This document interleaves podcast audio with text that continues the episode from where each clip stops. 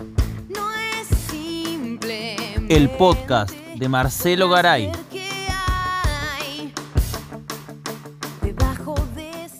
Hoy presentamos Formatear la derecha para asegurar la democracia.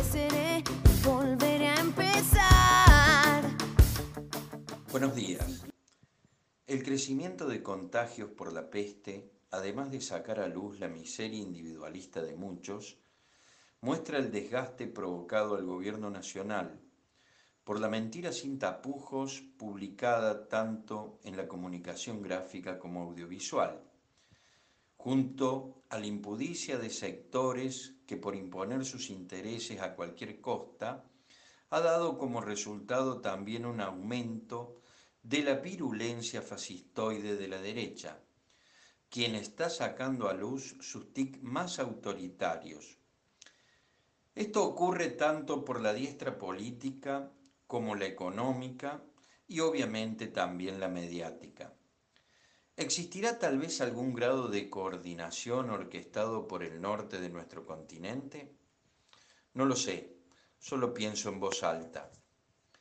Cada uno de estos personajes fue sumando y aumentando las apuestas, promoviendo el retorno de un peligroso discurso, ya no destituyente, sino peor y reivindicatorio del viejo autoritarismo, un autoritarismo que lleva como gen el nacimiento de nuestra derecha vernácula y que prohijó la mayor tragedia de nuestra historia, no solo con la planificación sistemática del exterminio de una parte de su población, sino también con la destrucción del aparato productivo industrial y la extranjerización de nuestra economía nacional hasta niveles absolutos. En los 80, cuando la derecha militar estaba no solo en retroceso, sino absolutamente desprestigiada, tanto por su desastre de gestión en la dictadura, sumado a su impericia en la conducción de una guerra y en la barbarie de su locura represiva. Recuerdo cuando todos los medios de comunicación eran estatales y existía un programa político exitoso de mayor rating que la gente consumía, que se llamaba Tiempo Nuevo, conducido por dos elementos putativos de esta derecha conservadora y cipaya, el doctor Mariano Grondona y Bernardo Neustad. Por allí pasaba, como en una vidriera, paga por las empresas que les importa el país, hago un paréntesis, que son casi las mismas que sostuvieron a la dictadura genocida, por allí pasaba quien se preciara de político exitoso o en ascenso. En este programa se los promocionaba y se armaban carreras fulgurantes, siempre en sintonía con el discurso ideológico de la derecha económica. Viene a mi memoria cuando presentó este dúo televisivo en una de sus emisiones nocturnas a tres jóvenes argentinos que eran presentados como los ejemplos a seguir, es decir, cómo debíamos ser los jóvenes de esos tiempos, que era ser fachos. Allí fueron presentados, cual niña de 15 que ya merece, Daniel Haddad, Walter Graciano y el infame Marcelo Longobardi. El único que se torció frente al destino prefijado por los conductores fue Graciano, que con los años tal vez le dieron sabiduría y pasó a impugnar sus ideas juveniles del ayer, ese liberalismo económico rampante que hoy tiene vida en la actualidad. En cambio, Haddad fue el primero que entendió lo redituable que era ser empresario en medios y visitante de la Embajada de Estados Unidos. Tan redituable y contradictorio para alguien que simulaba estar en un nacionalismo ultramontano, ya que era compañero de ruta de los Carapintadas. Aprovecho para decir que en este abril se cumple un nuevo aniversario de esa fantochada golpista contra el doctor Alfonsín.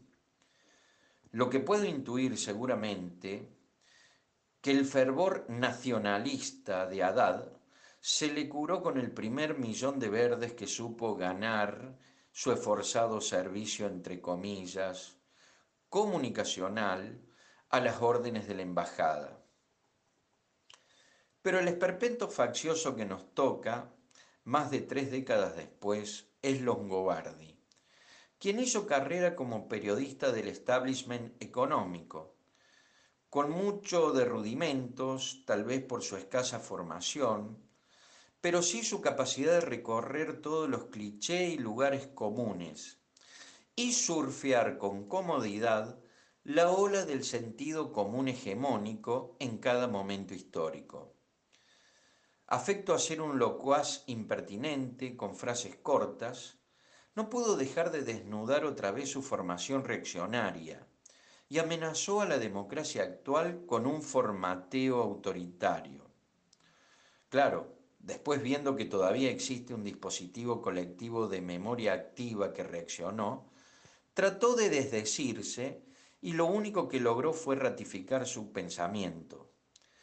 Pero no podemos asombrarnos, porque como la fábula del escorpión y la ranita, es su esencia, y no puede ocultarlo sin más. El por qué Longobardi, un espécimen del periodismo amarillo y facho, se anima hoy a proferir esta amenaza golpista? La respuesta tal vez sea fácil.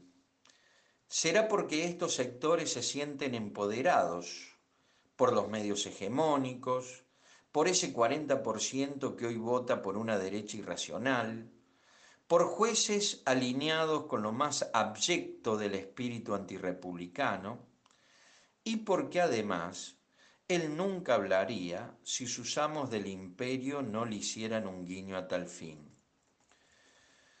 Lo que sí hay que hacer es nuevamente formatear la derecha para que se haga cargo del genocidio, de la destrucción de la industria nacional, del empobrecimiento masivo y del endeudamiento impúdico de sus empresarios insignes a costa del pueblo argentino.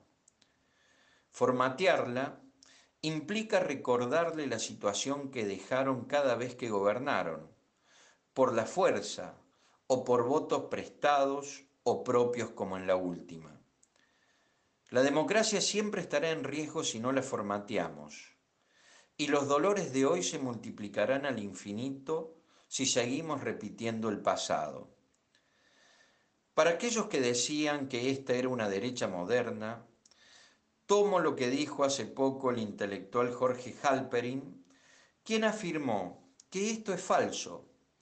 Es una derecha que se sacó de encima la pesada mochila de la coherencia y practica la mentira descarada, porque percibió que son cosas que no molestan a su electorado. Ni una palabra más a lo dicho por Halperin. Sí entender que los huevos de la serpiente están más vivos que nunca.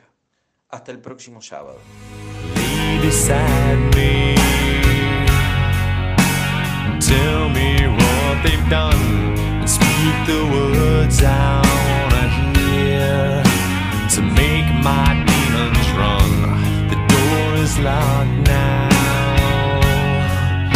But it's open if you're true.